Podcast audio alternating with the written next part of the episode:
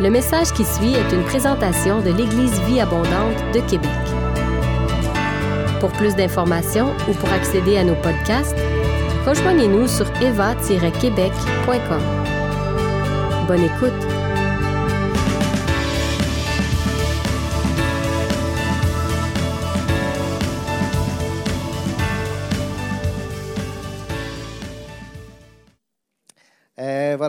Donc, euh, en effet, oui, c'est en quelque sorte, c'est moins euh, une nouvelle mission, c'est plus une affectation.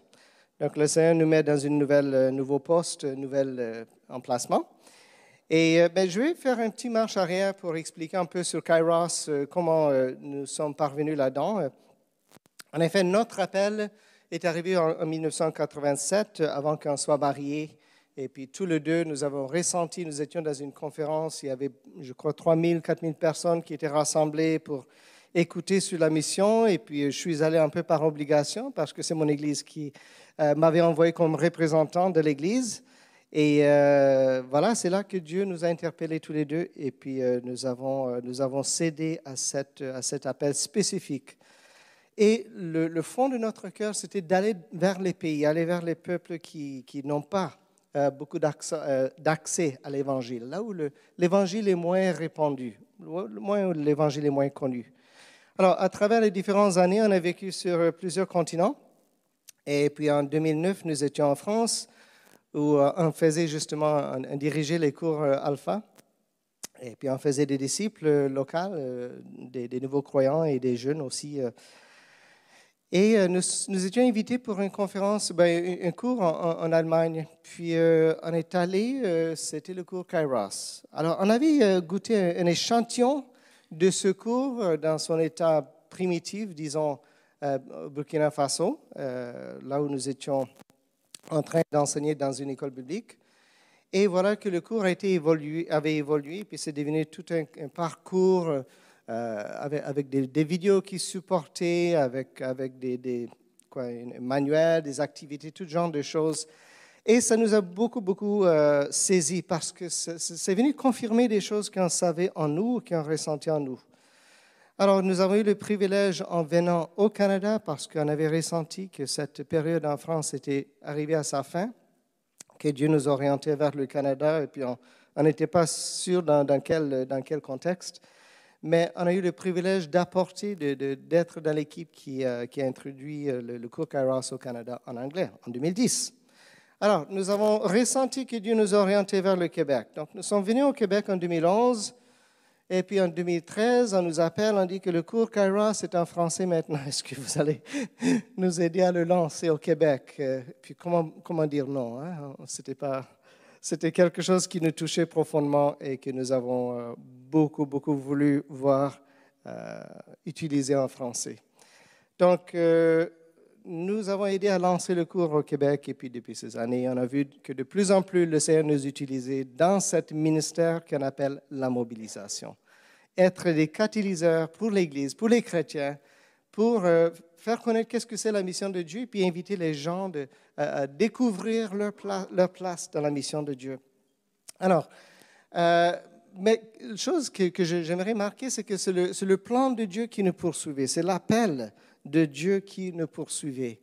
Alors, de ça, je peux tirer une phrase, ça c'est apprenez quel est le plan de Dieu, quelle est la mission de Dieu et poursuivez-le. Poursuivez-le. Et les plans de Dieu vont vous poursuivre par la suite aussi.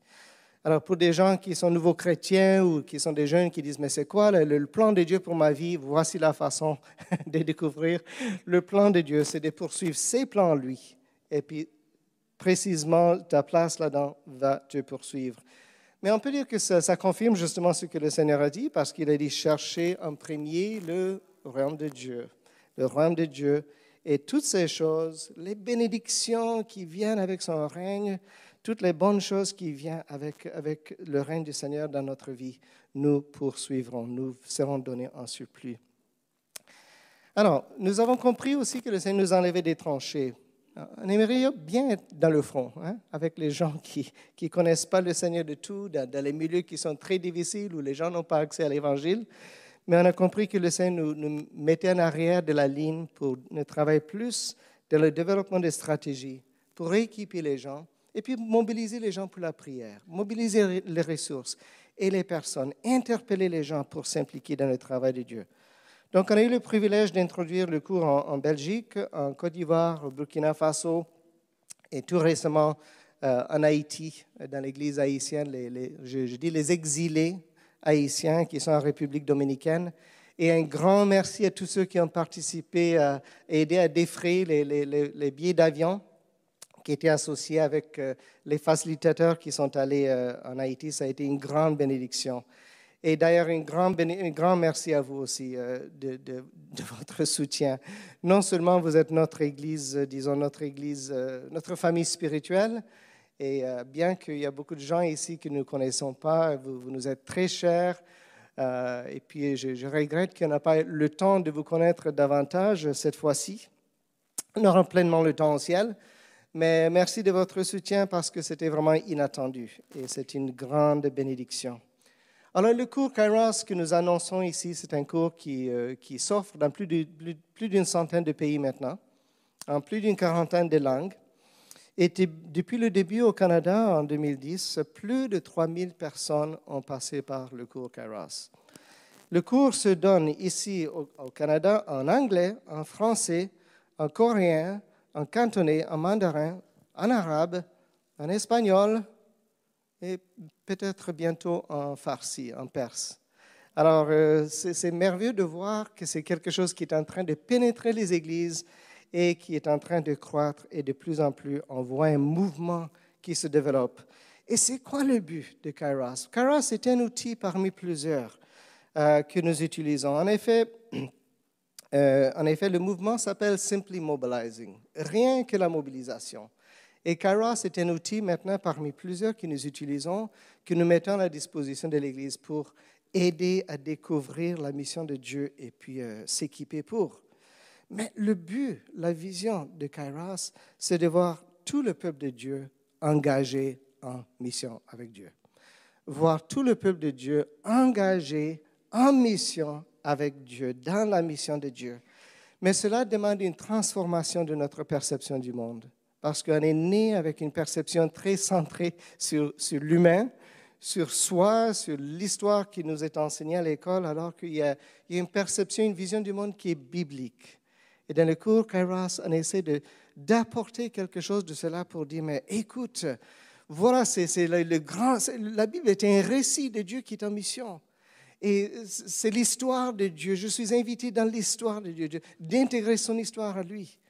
Et ce n'est pas Dieu qui va venir me rejoindre dans ma petite histoire, mais c'est moi qui est appelé, qui a le privilège de rejoindre Dieu dans ce qu'il est en train de faire dans le monde.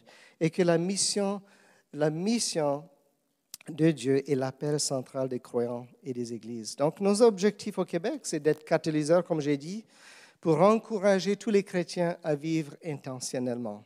Pour dire que voilà, vous êtes placés ici, non seulement pour bénéficier de ce que Dieu a fait pour vous, mais pour interpeller aussi les, vôtres, interpeller les Québécois à connaître le Seigneur. Pour, euh, catalyser aussi les nouveaux, les nouveaux Canadiens qui viennent, les, émigrés. Euh, Amérique centrale, de l'Amérique centrale, de l'Afrique, de, Haïti, de, de, l'Europe, pour dire, mais pour vous, vous êtes venu ici peut-être avec un objectif euh, euh, qui, est relié avec votre carrière ou votre éducation, la stabilité pour votre famille et tout, mais nous voulons que vous ayez une vision beaucoup plus grande. Si Dieu vous apporte ici, c'est parce qu'il a mis une mission pour vous ici. Et nous voulons vous aider à vous voir, vous, vous considérer comme des envoyés et pas seulement des bénéficiaires, mais des envoyés que Dieu apporte ici, dans ce pays, pour avoir un impact parmi nous. Et aussi de relâcher les apôtres québécois pour les peuples non atteints. Alors, en 2018, nous avons reçu euh, un courriel qui était entitré, euh, L'Europe vous appelle. Euh, on a eu une conversation avec la personne par Skype après, parce qu'on voulu creuser pour. Vraiment, on n'était pas convaincu que c'était pour nous. Alors, mais deux jours après le Skype, je lis euh, ma méditation qui est, chapitre par chapitre, tombe en acte chapitre 16. Et là, c'est Paul qui tourne à gauche, qui tourne à droite, qui tourne dans différents sens pour chercher la volonté de Dieu. Et puis, du coup, il y a, il y a cette vision qui lui vient. Et c'est un homme, un, Macédonien, qui dit Viens vers nous, viens à notre secours. Alors c'est devenu quelque chose qui a commencé à, à travailler un peu dans nos cœurs pour dire peut-être Dieu est en train de dire quelque chose là-dedans. En 2019, euh, après un temps de jeûne et prière prolongé, euh, le Seigneur a dit à Lorraine, vends la maison. Elle me l'a dit, euh, j'ai ressenti aussi que Dieu nous confirmait la même chose. Donc, pendant, juste avant Covid, hein, donc, pendant Covid, nous avons vendu, nous avons mis la maison en vente. Et c'est là que je suis allé en Europe pour rencontrer, je ne sais pas si c'est moi qui dois manier le PowerPoint, non. je crois qu'il y a une image qui est là euh, des mobilisateurs européens, si ce n'est pas là, voilà. Donc ça, c'était en 2019 où j'ai eu l'occasion de rencontrer cette équipe de personnes qui travaillent pour mobiliser l'Église en Europe. Et, un, continent qui est un grand besoin. Et depuis 2019, euh, j'épaule l'équipe en France, le mouvement en France qui, euh, qui lutte en ce moment. J'ai reçu un courriel de la part de la Société ferroviaire de la France qui dit en 2022, j'ai parcouru plus de 3500 km en train. Wow! J'ai bossé. Mais malheureusement, ils n'ont pas calculé les, marches, les, escaliers, parce que qui connaît la France sait qu'il y a beaucoup d'escaliers dans les métros, dans les trains. On marche beaucoup. Euh, voilà. Donc, dans le monde francophone, dans le monde francophone, il existe, et j'ai fait les calculs minutieusement avec l'aide du Joshua Project, qu'il y a 44 millions de personnes pour qui la langue française est langue première ou langue seconde. 44 millions d'évangéliques dans le monde, dont un million se trouve en Europe et au Québec. Mais l'Europe a reçu l'Évangile depuis longtemps. Il y a, il 2000 ans, euh, Paul était en train d'évangéliser l'Europe déjà. La réforme a eu lieu il y a 500 ans. Et puis, il y a eu des bonnes choses qui se sont passées, mais l'Église européenne aujourd'hui a cessé d'être celle et lumière en grande partie.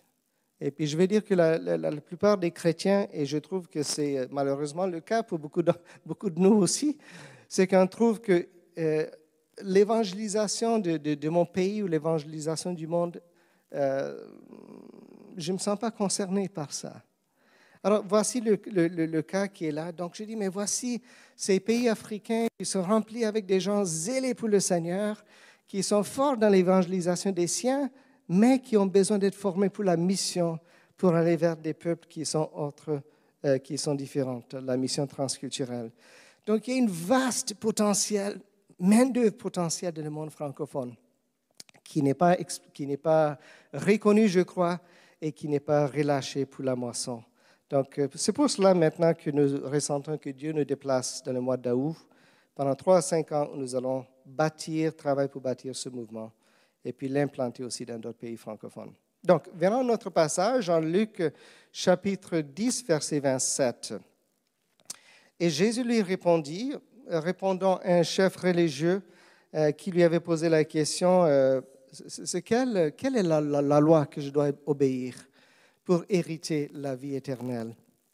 Et Jésus lui répondit, il dit, tu aimeras le Seigneur ton Dieu de tout ton cœur, de toute ton âme, de toute ton énergie et de toute ta pensée, et ton prochain comme toi-même. J'étais euh, fort encouragé ce matin avec euh, le, la direction des chants, la direction des interventions, parce que je trouve que ça tombe justement, ça confirme vraiment c'est ce que je devrais partager aujourd'hui. Alors nous comprenons que Jésus était en train de résumer les dix commandements, parce qu'il y a quatre commandements qui parlent de notre, relation avec le Seigneur, avec Dieu, et puis six qui traitent nos relations entre nous, les humains. J'aimerais dire que voilà, Jésus aussi est notre modèle ultime de ce que ça veut dire aimer Dieu de tout son cœur et d'aimer son prochain soi-même, parce que la Bible nous dit que Jésus s'est dépouillé de sa divinité pour un temps. Il est devenu un simple homme. En Philippiens chapitre 2, verset 7. Pour un, pour un moment donné, Jésus est devenu aussi limité que nous. Et c'est quelque chose qui a été souligné par Bill Johnson, qui m'a vraiment interpellé il y a quelques années parce que je voyais cet aspect de Jésus, euh, l'agneau sacrificiel, euh, le, grand prêtre qui, qui, intercède pour nous, qui intervient pour nous. Mais je n'avais pas vu cet aspect que Jésus est devenu un homme simple et limité par les mêmes contraintes que nous vivons afin de modeler ce que c'est la vie chrétienne, ce que c'est la vie des disciples, être réconcilié, en contact avec son Père, être en relation avec son Père, et puis avoir le Saint-Esprit en nous. Alors Jésus, tout ce qu'il a fait, c'était sous la direction du Père. Moi, je suis convaincu maintenant qu'il ne savait pas qu'est-ce qui allait se passer dans un an, dans, deux ans.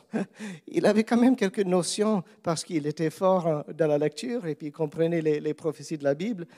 Mais je suis convaincu que Jésus partait vers le Père chaque jour pour savoir que dois-je faire demain et la semaine prochaine. Que dois-je faire?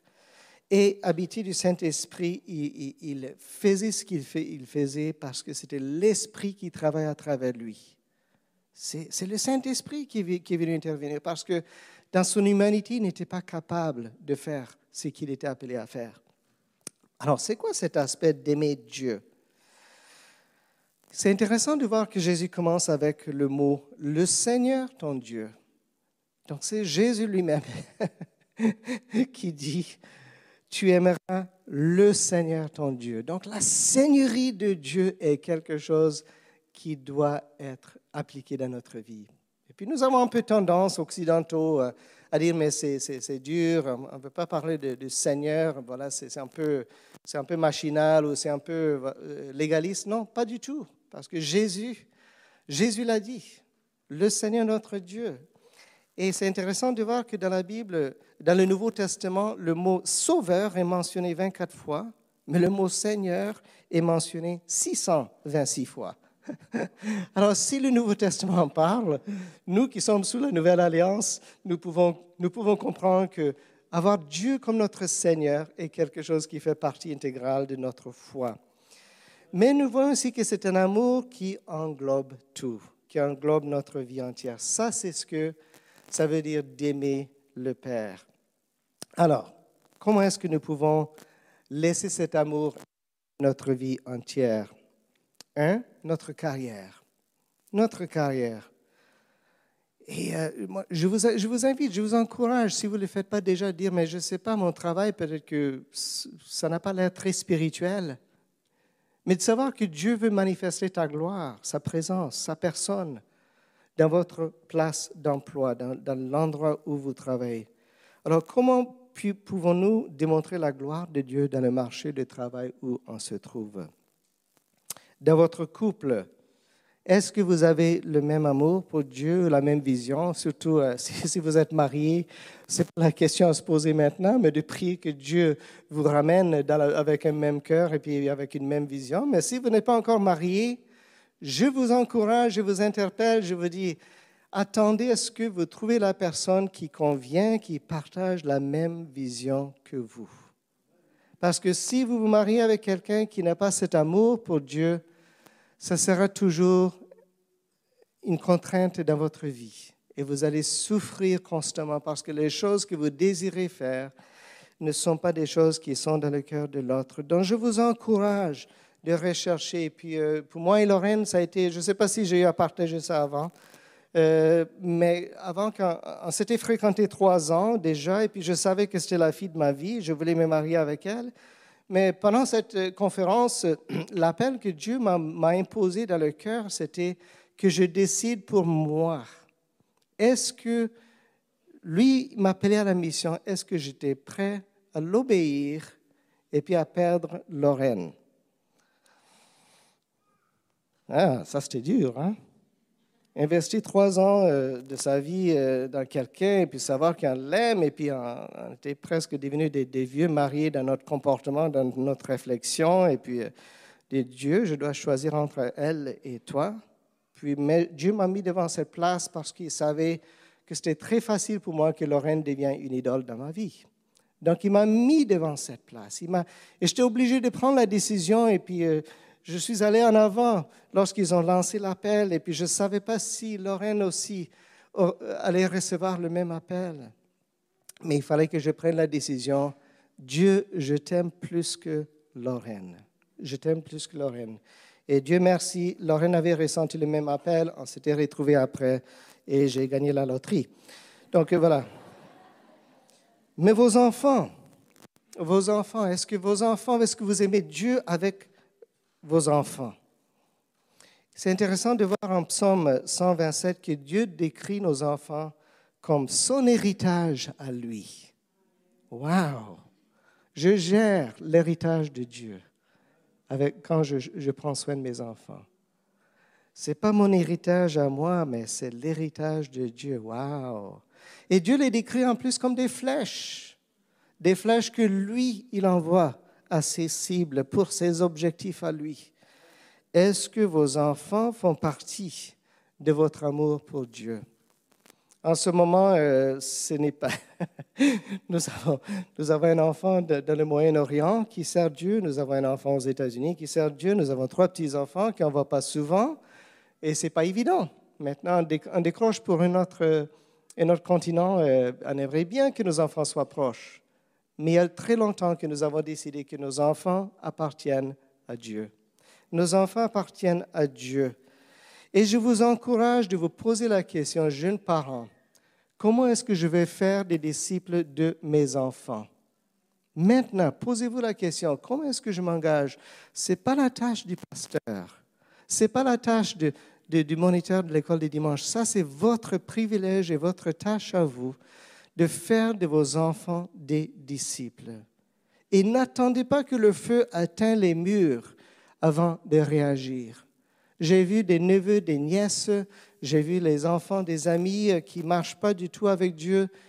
Et, et, ayant observé aussi leur vie, je sais que souvent, ils ne se sont pas investis dans leurs enfants pour les faire en faire des disciples. Donc, c'est à vous d'en faire des disciples de vos enfants afin qu'ils soient l'héritage de Dieu et qu'ils soient les flèches qui atteignent ses objectifs.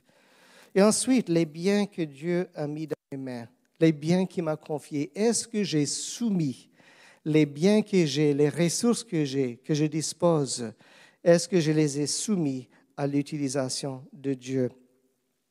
Le Seigneur est très, euh, très franc avec cela. en Matthieu chapitre 6, verset 21, il dit que là, car là où est ton trésor, là sera aussi ton cœur. il y a quelque chose dans l'humain qui fait que l'argent, nos biens, c'est quelque chose qui, est très dur à relâcher, très dur à donner à Dieu. Et je vous encourage d'apprendre à dire, Dieu, j'ai confiance en toi. Si tu, tu me l'as confié, c'est pour ta gloire. Et je, veux que tu l'utilises pour ta gloire. Donc montre-moi comment les utiliser pour ta gloire. Et je te mettrai confiance que tu vas prendre soin de mes besoins.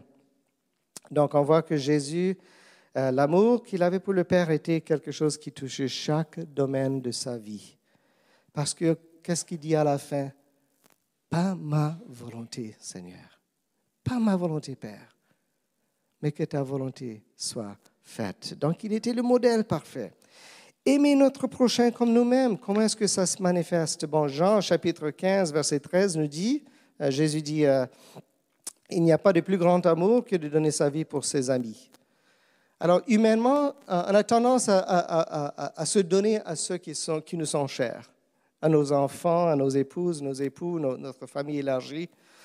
On voit même euh, dans la société qu'il y a des gens qui sont prêts à, se donner, à, donner leur vie pour euh, le milieu qu'ils habitent, les soldats, les policiers, les pompiers qui mettent leur vie à risque quotidiennement pour les siens. Et bien sûr pour notre famille spirituelle. Je vois les gens qui viennent le dimanche, qui viennent tôt, qui servent derrière les scènes, les gens qui servent tout à travers la semaine en arrière des scènes, qui sont en train de se donner pour les autres. Mais Jésus a démontré une autre, définition d'amour pour son prochain qui va encore plus loin que nos amis, qui va encore plus loin que ceux pour qui nous avons facilement cette tendance, cette vouloir de donner notre vie. En Romains chapitre 6, versets 7 à 8, il est dit, euh, à peine accepterait-on de mourir pour, un juste. Peut-être un, pompier, un policier est prêt à mourir pour des gens qui, euh, qui sont justes, des gens qui sont bien. Et peut-être quelqu'un euh, irait-il jusqu'à mourir pour le bien. Mais voici comment Dieu nous montre son amour. Voici comment Dieu montre l'amour qu'il a pour nous alors que nous étions pécheurs. Alors que nous étions des pécheurs, Christ est mort pour nous. Et combien de vous savent que, savez que ce n'est pas seulement le Père qui a démontré cet amour, mais c'est Jésus aussi. Hein? C'est l'amour de Jésus, en fin de compte, qui était cédé à l'amour de son Père. Son amour pour nous qui, euh, qui l'a amené à la croix, que nous venons de célébrer tout récemment. Mais le verset 10 nous dit encore que nous étions ennemis, ennemis de Dieu, ennemis, mais il nous a réconciliés avec lui par la mort de son Fils. Alors maintenant, la Bible nous dit qu'on doit aimer non seulement les siens, non seulement ceux qui sont proches de nous, non seulement notre famille spirituelle, mais Dieu, Jésus nous invite à un amour qui dit, je veux que vous aimez les étrangers, les gens qui n'ont aucun lien avec vous, les gens que vous n'avez peut-être jamais rencontrés, ce côté de l'éternité. Alors, comment est-ce que nous pouvons aimer nos prochains de cette façon? Ben, et j'aime bien comment Paul le dit euh, en Romains chapitre 1, verset 14, où Paul a dit, je me dois à tous. Je me dois il dit aux, gentils, je me dois aux Grecs, je me dois aux barbares, je me dois. Paul voyait que le salut qu'il avait reçu, ce privilège qu'il avait reçu, ce message qu'il avait en lui était si grand que c'était devenu une dette pour lui qu'il le partage. Donc Heidi Baker a dit quelque chose, a dit que l'amour ressemble à quelque chose. L'amour ressemble. Inutile de dire qu'on aime les gens sans sans action qui, qui, confirme, qui confirme cette déclaration. Alors, comment peut-on aimer son prochain? Un, en priant. En priant. Je vous invite à commencer à prier pour vos voisins, de, noter, de mettre les noms de, vos, de votre famille qui ne sont pas encore croyants si vous ne le faites pas déjà, et de commencer à prier systématiquement pour eux. Des gens, des collègues de travail, Priez pour eux systématiquement. Et en Luc chapitre 10, verset 2, voici un commandement de la part de Jésus. C'est Jésus qui nous le dit. Implorez le Père, priez le Père afin qu'il envoie des ouvriers parce que la moisson est grande, mais les ouvriers manquent. Donc je vous invite à ajouter ceci à votre liste de prières et moi, j'ai un, petit bip sur mon téléphone qui sonne une fois par jour pour me rappeler que je, dois m'arrêter et puis prier pour cela. Et je dis, Père, Père, envoie des ouvriers, envoie des ouvriers. Si la moisson était grande il y a 2000 ans, elle est encore aussi grande, sinon plus grande maintenant. Envoie des ouvriers parce que c'était là le besoin que Dieu avait souligné. Si vous n'avez pas d'amour pour les étrangers, pour les peuples du monde, demandez à Dieu de vous en donner n'est pas quelque chose qui vient tout seul, hein, c'est quelque chose dont nous avons le droit de demander à Dieu. Dieu, donne-moi d'amour pour les gens parce que je ne me sens pas concerné. Franchement, hein, ils sont là, j'ai assez de problèmes à gérer ici. Puis on a, déjà, je suis entouré par plein de gens qui connaissent pas, qui te connaissent pas, qui ont besoin d'être évangélisés. Mais ceci fait partie de votre héritage aussi de votre appel. Donc, priez pour les personnes. Euh, priez pour... Euh, ensuite, vous pouvez accueillir. Je crois qu'on parle de ça souvent à Kairos, le ministère d'accueillir. Euh, nous avons des amis en Saskatchewan. Lorsque chaque année, surtout s'il y a des nouveaux qui viennent de, de s'installer dans le quartier, dans le voisinage, ils font le tour de toutes les maisons, ils frappent à la porte, ils se présentent, puis disent On aimerait vous connaître. Nous avons une grande piscine dans notre cour. On est en train de planifier une fête, une soirée de piscine et barbecue. On aimerait que vous veniez. Et fur et à mesure qu'ils le font, lorsque ces familles tombent en problème, lorsque ces gens ressentent le cœur de ce couple, lorsqu'il y a des problèmes qui arrivent chez eux, vers qui vont-ils? C'est justement vers eux qui vient frapper à la porte, ces personnes qui ont pris la démarche pour les connaître. C'est ce que Rodrigue a appelé euh, dire bonjour. Dire bonjour. Invitez des étrangers pour vos fêtes. Si vous avez des voisins musulmans, invitez lors de vos fêtes. Notre fils en Moyen-Orient et son épouse viennent d'inviter un groupe de personnes pour une fête pascale, la fête des Juifs. Et afin que les gens puissent l'expérimenter, qu'ils puissent l'expliquer, les gens sont venus avec beaucoup de questions. Ils ont dit c'est bizarre aussi, c'est une culture un peu compliquée parce que les, les huit personnes qu'on invite ne viennent pas, mais il y a huit autres qui viennent à la place.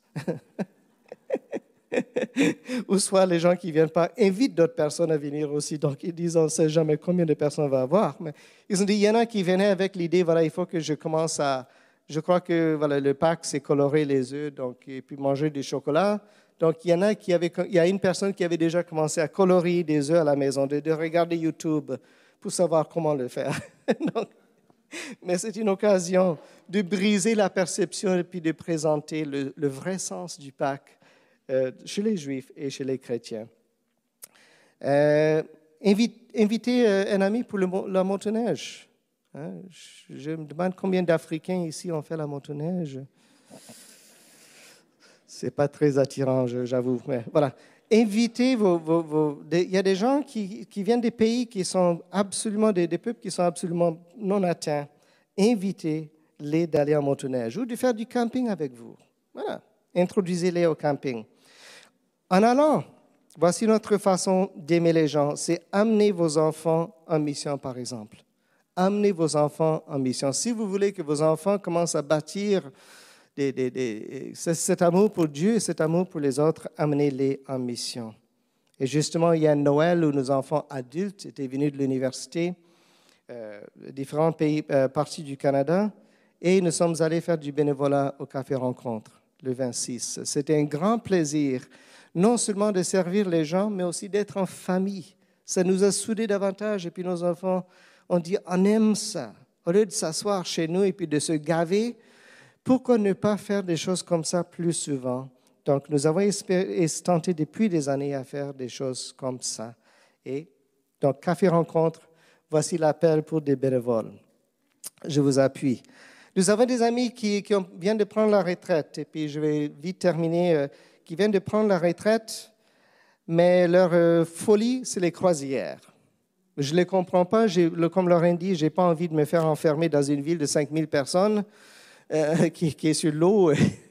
Elle dit, quand je vais en vacances, c'est d'aller rencontrer des personnes différentes chaque jour, et puis voilà, euh, de ne pas toujours être avec les mêmes personnes.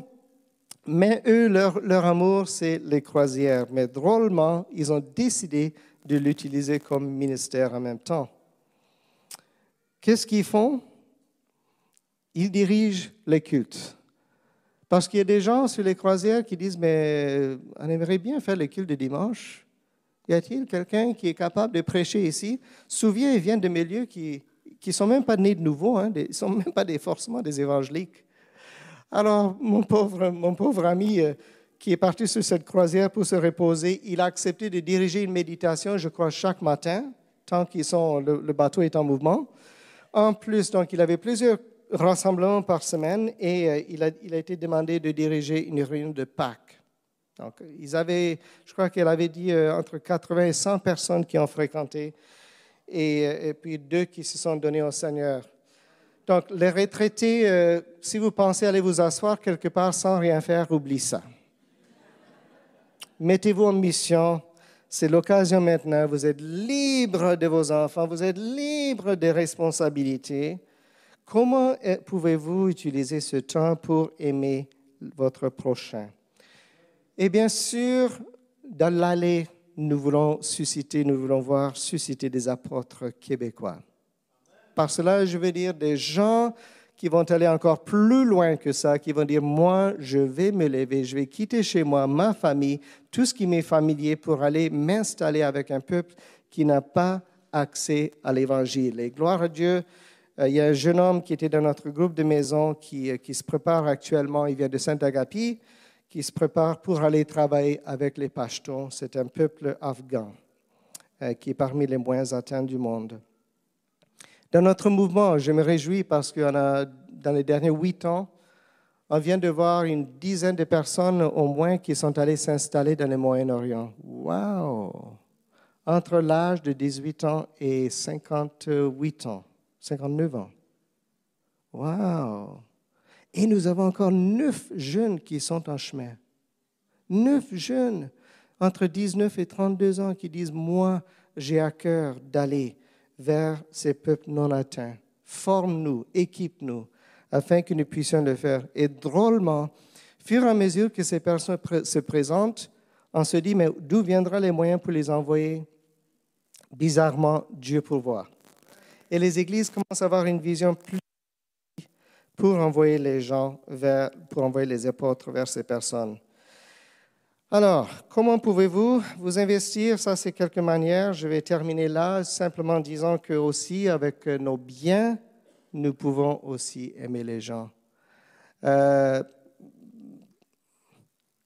euh, écoute, nous, avions un ami, euh, nous avions un ami américain très riche qui construisait des églises au Burkina Faso, qui tôlait et qui, qui achetait des portes et nécessaires pour mettre le toit. Et il avait passé par un, coup de palu qui était assez sévère, il était vraiment épuisé, et puis euh, euh, c'était un millionnaire. Hein. Et euh, j'ai lui posé la question, j'ai dit, Jerry, mais qu'est-ce qui t'amène à persévérer dans cette chaleur de 45 degrés avec tout ce que tu as vécu jusqu'à là? Et puis il m'a dit tout simplement, j'ai regardé partout dans le monde où je pouvais en tirer le maximum de bénéfices, où je pouvais investir mon argent pour le rendre de Dieu et puis en tirer le plus grand bénéfice. Et dit, je comprends que si je tourne une église au Burkina Faso, dans deux, ou trois ans, il y aura 200 personnes qui se rassemblent dans cette bâtisse. Donc c'est un homme qui était très terre à terre. Hein. Pour lui, c'est un homme d'affaires. Il dit, je veux en tirer un bénéfice pour les biens que Dieu m'a confiés. Il vient de mourir prématurément il y a, il y trois ans de Parkinson, euh, mais gloire à Dieu qu'il a choisi dans sa jeunesse de s'investir pour cela. Et si vous voulez vous investir, voici.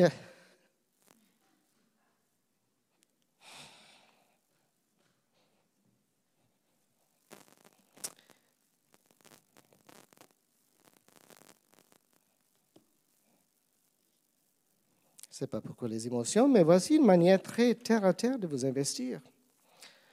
Angela et Rachel, Rachel on discutait euh, après le un jour et puis on a calculé euh, pour tant de dollars par an qui est investi dans le ministère. Tant de personnes lèvent la main pour prendre une décision, pour dire que je veux donner ma vie à, Jésus. Je veux marcher avec Jésus. Et euh, en faisant ce calcul,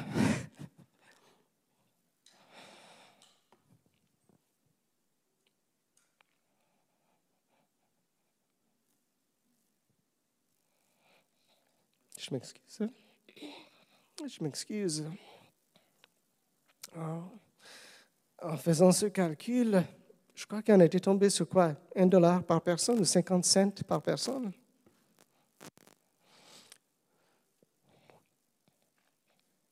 Wow, 50 cents par personne. Ça veut dire que si je donne 100 dollars, 100 piastres, le fruit de cela pourrait être 200 personnes qui seront présentes lorsqu'on se rassemble autour du trône de l'agneau. Alors je vous invite d'aimer Dieu de tout votre cœur, de tout votre âme, de tout votre être, et puis d'aimer votre prochain comme vous-même en prenant des pas concrets pour manifester cet amour. Que le Seigneur vous bénisse. Priez.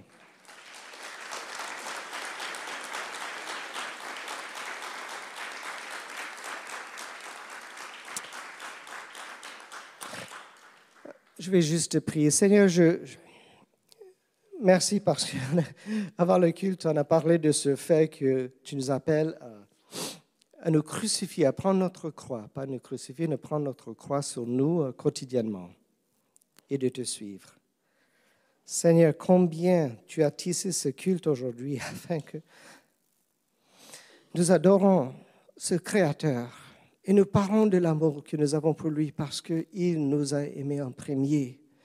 Mais ensuite, nous avons chanté notre louange vers la personne qui est venue donner sa vie pour nous afin que nous puissions te connaître. Seigneur, je prie pour chacun ici, pour chacun, Seigneur, qui euh, de nous, euh, parce que ce n'est pas, pas évident, et puis on est tout en chemin, on est tout en train d'avancer vers cela, d'apprendre qu'est-ce que cela veut dire, de, de céder cet élément de ma vie à l'amour de mon Dieu. Seigneur, je, je demande que ton esprit parle. Si c'est dans le domaine de leur famille,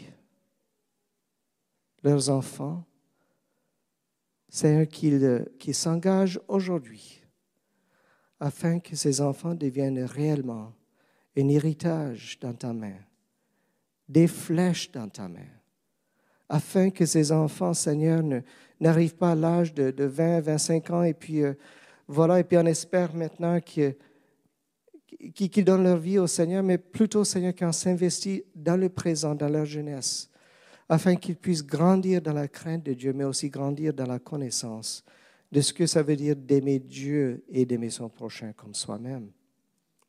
C'est pour euh, le, domaine où nous travaillons. Seigneur, est-ce qu'il y, y, a quelque part que tu as envie de nous utiliser, mais on se sent peut-être trop timide pour le faire? Peut-être que tu nous appelles à, commencer une, petite réunion de prière pendant le repas de midi puis petit à petit inviter des gens à venir ou, à discuter? Je prie que tu commences à susciter des idées dans le cœur de chacun, comment il puisse démontrer la gloire de Dieu dans son lieu de travail. C'est dans nos couples, je prie que tu prennes la première place. Nous prions, Seigneur, pour les époux et les épouses qui ne te connaissent pas, Seigneur Oh Seigneur, nous désirons qu'un jour ils connaissent cet même amour que nous avons vécu. Alors Seigneur, nous demandons, nous, nous crions à toi, Seigneur, que tu touches les cœurs de ceux qui sont si proches de l'Évangile, mais qui, quelque part, n'ont pas encore été interpellés. Et Seigneur, nous prions que tu viennes, que tu tires les cœurs vers toi et que 2023 soit marqué par des changements incroyables, inattendus, des réponses à la prière à des prières qui ont été priées depuis des, années et des années, Seigneur, qu'il est des, des, maris et des femmes, Seigneur, qui viennent dans la famille de Dieu et qui nous rejoignent. Seigneur, je prie pour ce domaine de nos biens. Merci, Seigneur, pour la bénédiction que tu nous donnes. Merci pour ta provision. Et voilà que nous habitons dans un moment, Seigneur, où le monde connaît beaucoup d'instabilité, voilà, à chaque côté, il y a des menaces de ceci ou cela, mais c'est quel incroyable privilège de savoir que nous avons un Dieu qui, s'engage, qui a promis de pourvoir à nos besoins. C'est très facile de le dire, Seigneur, mais c'est autre chose d'agir en fonction de cette promesse. Et Seigneur, je prie que que dans nos vies de chacun de nous, Seigneur, que, que cette conviction vienne nous interpeller, de savoir que, fur et à mesure que je m'investis, que j'investis mes biens, que je soumets mes biens pour le plan de Dieu, pour la, mission de Dieu, fur et à mesure, Dieu va me donner davantage afin que je puisse investir davantage. Donc, Seigneur, je, je, je remets toutes ces choses à toi. Seigneur, je prie que tu travailles dans nos cœurs tout à travers cette semaine, Seigneur, j'ai prie pour le cours Kairos qui va déclencher dans quelques jours. Oh Seigneur, je prie que tu agisses, que tu agisses. Nous avons hâte de voir ce que tu vas faire ici au Québec. Suite à différentes formations sur l'évangélisation, sur le discipulat, tous ces différents domaines, Seigneur, nous avons hâte parce que nous savons que tu es en train de faire quelque chose au Québec qui va nous surprendre dans les années à venir. Et Seigneur, nous voulons dire, Aujourd'hui, nous voulons notre part là-dedans. Nous voulons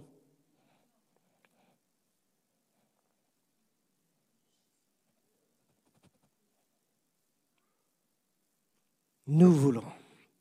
notre part dans ce que tu vas faire ici au Québec et dans ce que tu vas faire dans le monde entier. Dans le précieux nom de Jésus. Amen. Si vous avez aimé ce message, nous vous invitons à vous joindre à nous lors de nos rencontres du dimanche matin. Vous trouverez l'horaire et l'emplacement de nos réunions sur notre site internet eva-québec.com. N'hésitez pas à communiquer avec nous et que Dieu vous bénisse.